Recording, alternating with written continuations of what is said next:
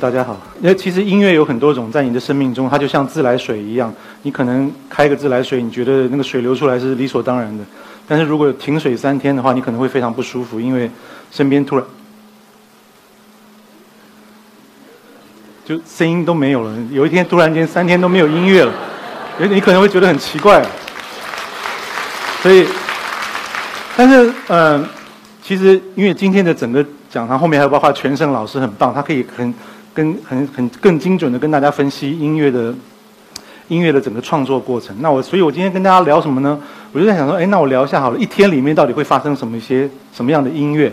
因为我自己大部分比较多的时间都是在做配乐，所以我就我想说，用一天呢，我们来大家跟大家一起分享一天里面，你觉得会有什么样的音乐出现在这个一天里面？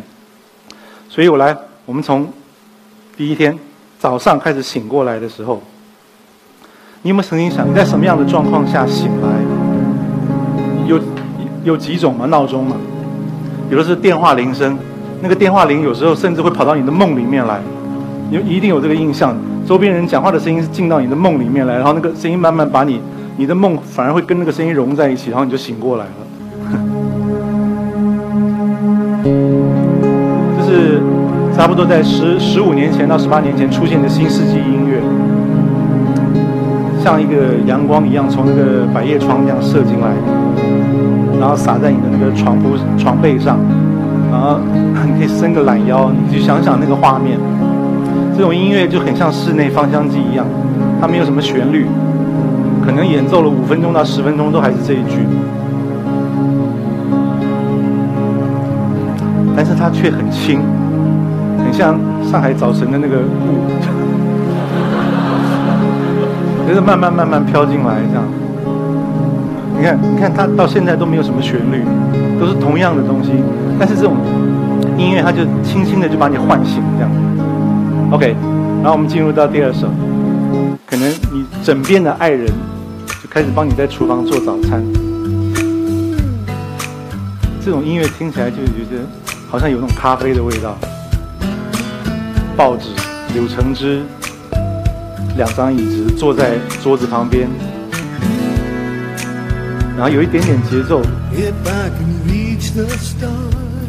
慢慢唤起你身体的一些节奏感。这是吉他之神，我知道你们应该知道 Eric Clapton。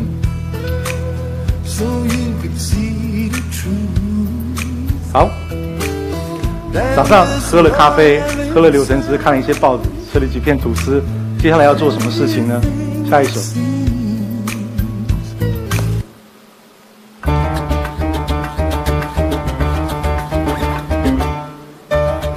就是要赶去赶公车、赶地铁啊，什么你就开始开始，你就会看到那一栋公寓，这样大家都这样从门口这样出来，然后坐电梯或者是下楼梯，这样吱吱吱吱吱下来，然后一群人就开始冲到地铁站这样下下去，或者是坐公车。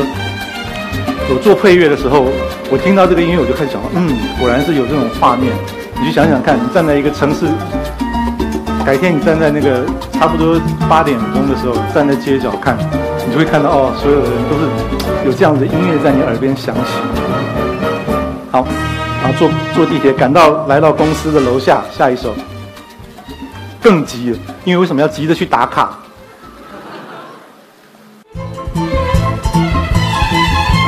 因为我有一次在在那种办公大楼就会看到人家为了要赶九点半那个刷卡，你会常常看到的。我不晓得在在在座的现在上班族你们要不要去刷卡？因为我因为我是一个音乐人，所以我永远不会刷卡，所以他们就这样啊，冲冲到那边就冲，然后就啊就没事了，转头去买早餐那样，待会再说其他的，不重要。好，然后来到办公室了，办公室里面呢，通常都是这种感觉，啊，就是 Monday morning。很安静，很安静，这样。可是通常办公室不会放音乐，对不对？可是我会，我就会喜欢办公室来一点点舒服的音乐，轻轻轻的，小小的，这样。上午很快就过去了，来到中午了。好，我们下一首。中午呢，通常在对上班族来说是很重要的，因为他可能跟几个朋友去吃个饭，或者是自己跑到楼下隔壁的 Starbucks 喝杯咖啡，那你可以挑一间好一点的咖啡店。那通常这种音乐一出来，就会让你觉得有咖啡的感觉。vieja viola, garofera y vibradora. 就好像都闻到那个咖啡的味道，然后你可以坐在那个咖啡厅上好好的休息一下，或者呢在办公室趴在桌上睡一觉。好，下午又来了，老板为了要看着你们早上实在工作效率太差了，决定来一首振奋的曲子，大声一点。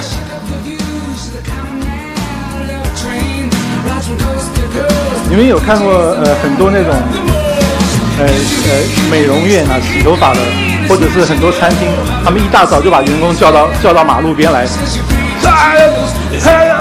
有个人一走到那边，他就说客人好，呃吓一跳，客人可是那个确实是有一种振奋的，但是你也可以取代用音乐，上班之前来一段很振奋的音乐，就觉得嗯，整个人精神都起来了。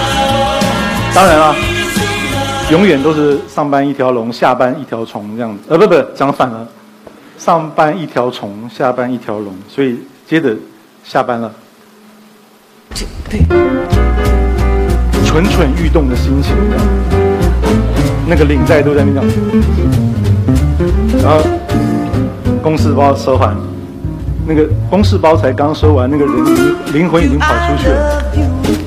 就很开心的下班啦，下班下班最开心的，为什么？因为整个晚上可以安排很多事情，约了朋友啊，或者是约了女朋友啊，whatever。这很轻松的 working 的那种音乐。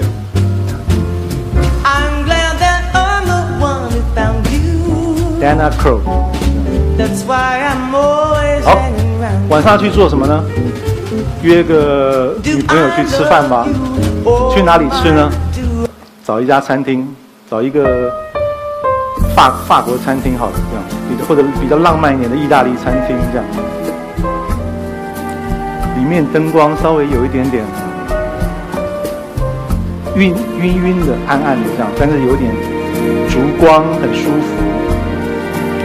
然后有很好的服务生，请你坐下来这样，可以想象。那当然，你可以去呃不同的餐厅会有带来不同的效果，这样。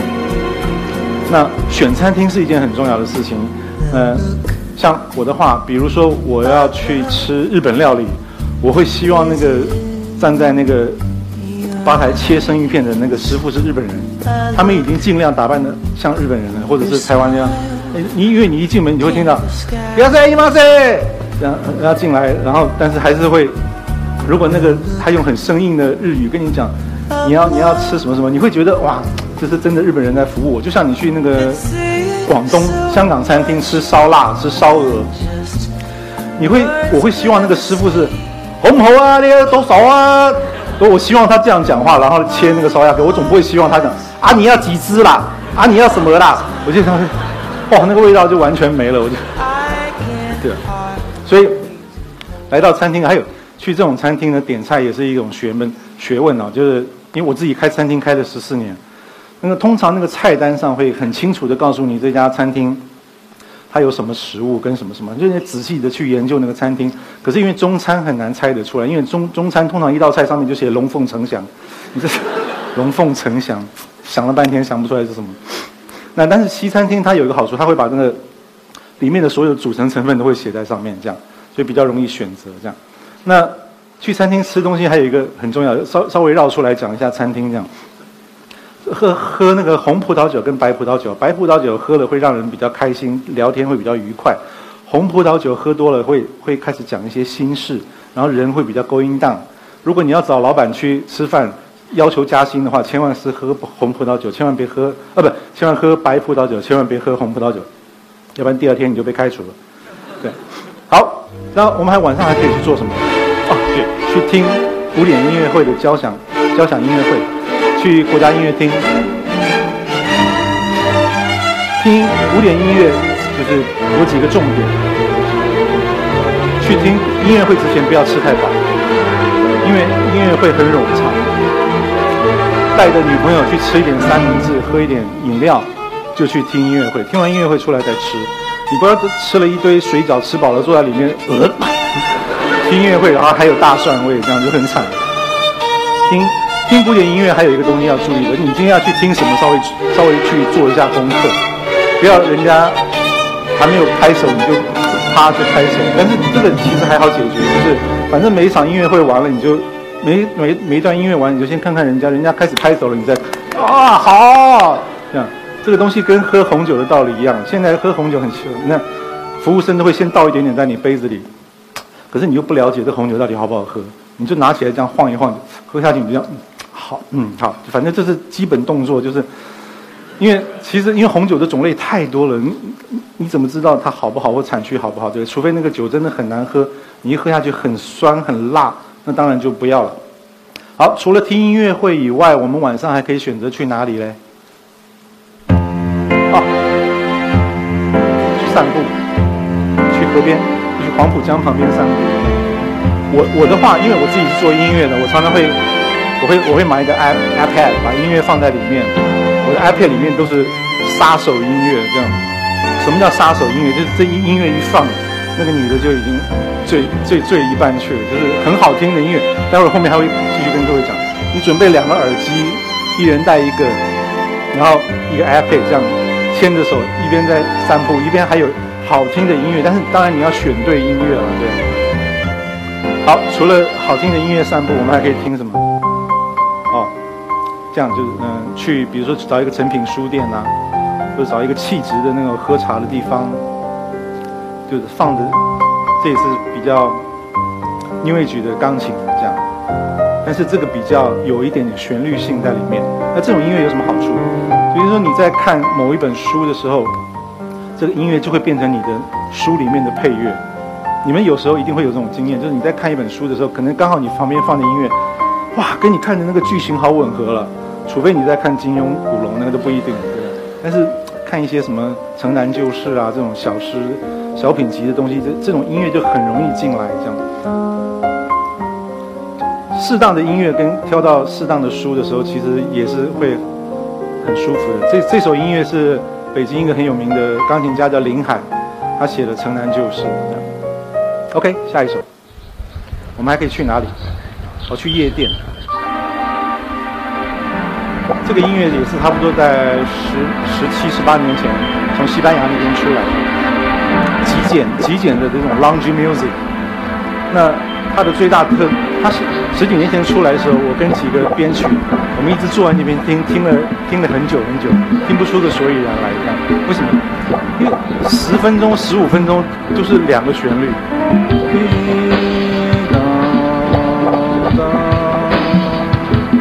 一直这样。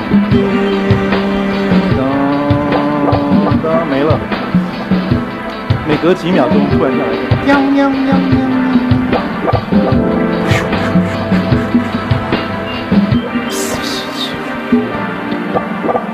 哇哇哇哇，就这样一直这样。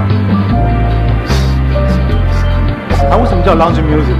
因为这种音乐呢，它不会干扰你。你跟一堆朋友在一起喝酒聊天的时候，你很专心在聊天的时候，它不会像一首流行歌曲在那边我把你灌醉，然后你就呃整个人就被拉出去了。那那个时候这个音乐就站到旁边去，他也不会干扰你。然后你就跟朋友聊天，聊天总会有高潮低潮，就突然间一下，哎，大家就没声音了。这个时候音乐就突突突突就偷偷跑进来，然后你就会觉得啊，哎，这个音乐还不错，哎，不陌生嘛，这个节奏又简单，所以你又。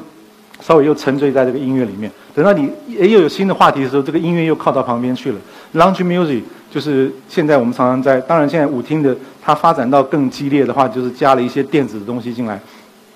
但是呃，基本上它的结构就是在处在这种拼贴音乐的结构，它用几个和弦去拼贴出整首曲子，然后在里面放不同的点状东西，这是我们后来研究出来的东西。我们还可以去哪里？带着女朋友去。这是一首最棒的，这是我的杀手第一招。挑一个非常非常感人的一个曲子，然后把车开到什么河边、山边这样，然后窗户摇下来，凉风吹进来，音乐一打开，你什么话都不用讲，只要在那边摆个帅姿势就好了。他 那个女朋友听到这个音乐就已经心都软到一半去了。You cried the whole night through, where you can cry. 连续三四首，三四首这种情歌给他吹下去，保证你当天晚上很开心。这样。下一首，好，其实整个晚上已经很精彩了。回到家要睡觉了。睡觉前呢，最最怕的一件事情就是你刚看完一部恐怖电影，或者看完一部什么谍谍片啊、战争片，就整个心情荡不下来这样。所以找一首古典音乐的，大部分的古典音乐的第二乐章或慢板乐章，它都比较容易让你 going down，这样很舒服。缓和在睡觉前的时候听一些这个音乐。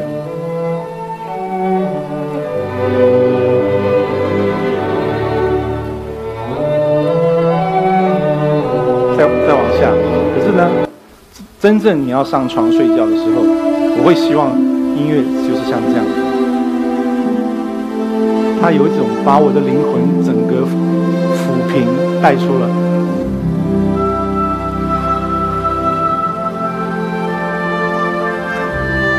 可以设定嘛，对不对？冷气冷气也可以设定一个小时、两个小时没有，音乐你也可以设定两个小时以后它自己自动关掉。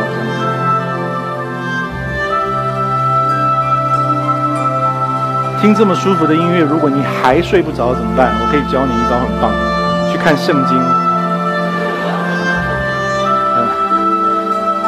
圣经打开来，耶稣说：“我没有别的意思，因为我自己也是基督徒，但是因为我自己常常这样看一看就就睡着了，嗯，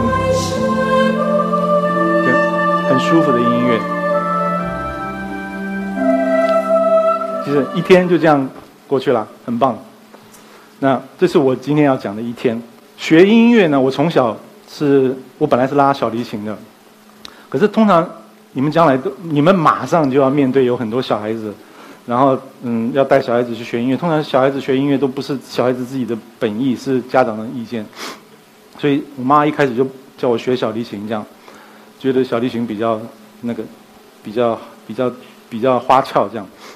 可是我从小就很胖，我现在是因为瘦了三十公斤，我本来差不多九十呃一百多公斤，我从小时候就胖，然后夹那个小提琴就夹不住，然后每次夹一分钟两分钟以后就变成这样。后来我跟我妈说，我可不可以不要学这个东西？那我妈就说，那你想学什么呢？我们就到乐器行去看。我说啊，那个坐椅子上这个太好了，所以我就坐在，我就开始坐在椅子上拉大提琴，然后有大提琴跟跟我就变成。哥们，这样我还可以抱着他这样趴着睡觉。然后，嗯，在整个成长过程中间，就嗯，大提琴就成了我的发言人。因为后来我发现，我不能成为大提琴演奏家。我突然间意识到一件事情：为什么？因为我的手虽然很大，但是不够粗，也就是肉头也不够非常多。就是我，所以我现在想跟各位就讲一件事情：那个一个人生下来有两件事情很重要，一个是天分，一个是天赋。天分跟天赋的差别在哪里？天分就是指你的聪明度。呃，你两个小孩子受同样的教育，同样的老师，同样的成长过程，可是最后比的就是天分。我比你聪明两二分，我就是比你聪明，那个没得比。还有一个是天赋，天赋就是你生下来与生俱来，你的身体的状态。怎么说？手又细又长的人就适合弹钢琴嘛？他手一撑开就很大，嗯，你手短短小小的去跟人家拼就没有意义。嘴巴薄的人就适合吹小喇叭或者是长笛，嘴巴厚的就去吹那个兔把，兔把你知道吗？那个不不不不不不那种东西兔把。手细的人有肉头的人呢，这个手伸出来前面肉很多的，就很适合弹吉他或者是弦乐器的东西，尤其是弦乐，因为这些。这些弦按下去，其实如果你前面的肉不够多，按下去会很痛。如果你的小孩子因为遗传的关系，他的前面肉不够多，就不要让他去学弦乐器，他将来会很痛苦。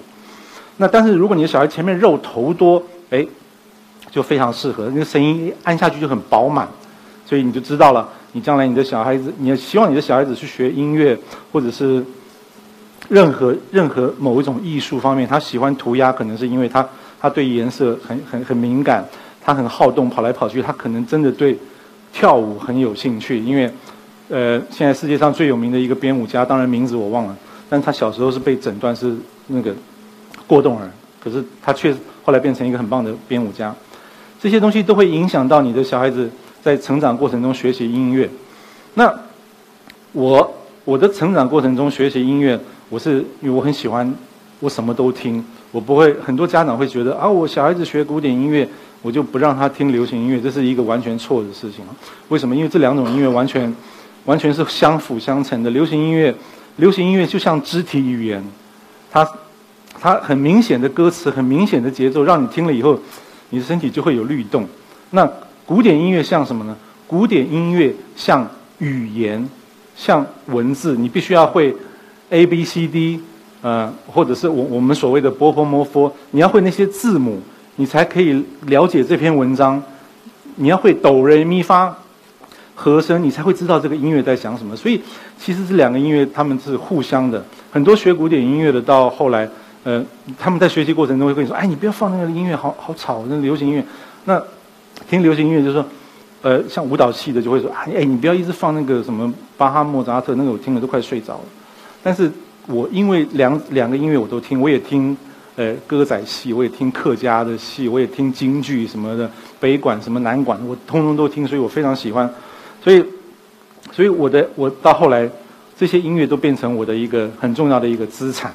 那很简单的跟各位讲一下，因为本来没有要讲到那么专业的部分，呃，我们做音乐，我们创作音乐这种无中生有的事情是怎么来的？它绝对不是无中生有，因为我们必须要。从平常的学习过程中去架构一个平台，你的你所架构的这个平台越大，你所能承接到的灵感就越多。你们懂我的意思吗？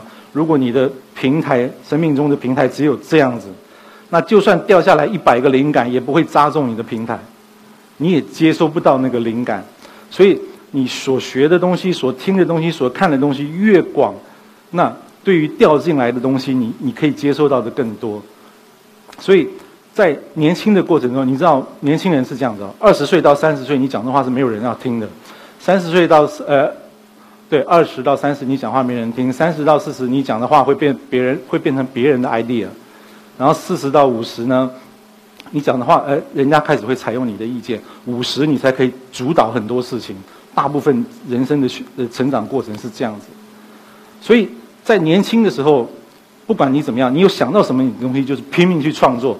把你所有的创作，现在你们太方便了，因为有电脑，把你的东西，不管是五个小节或十个小节或一百个，你通通把它留起来，留起来。等到你四十岁以后，这些东西都会变成你的很宝贵的资产。像我现在已经五十几岁了，我就开始在吃我二十岁写的东西的老本儿，我就觉得嗯很棒。因为因为我我年轻的时候写了很多东西，我就把它留在那个地方。我现在可以把它拿出来精雕细琢一番，然后再呈现出来。那刚好剩下一点时间，我我就。这个很高兴，那个主办单位帮我借了一把大提琴，所以，这个意思是说，这个大提琴不是我的，万一我待会儿拉错了，所以你们也不要介意。好，所以乐器会表达很多人的情绪。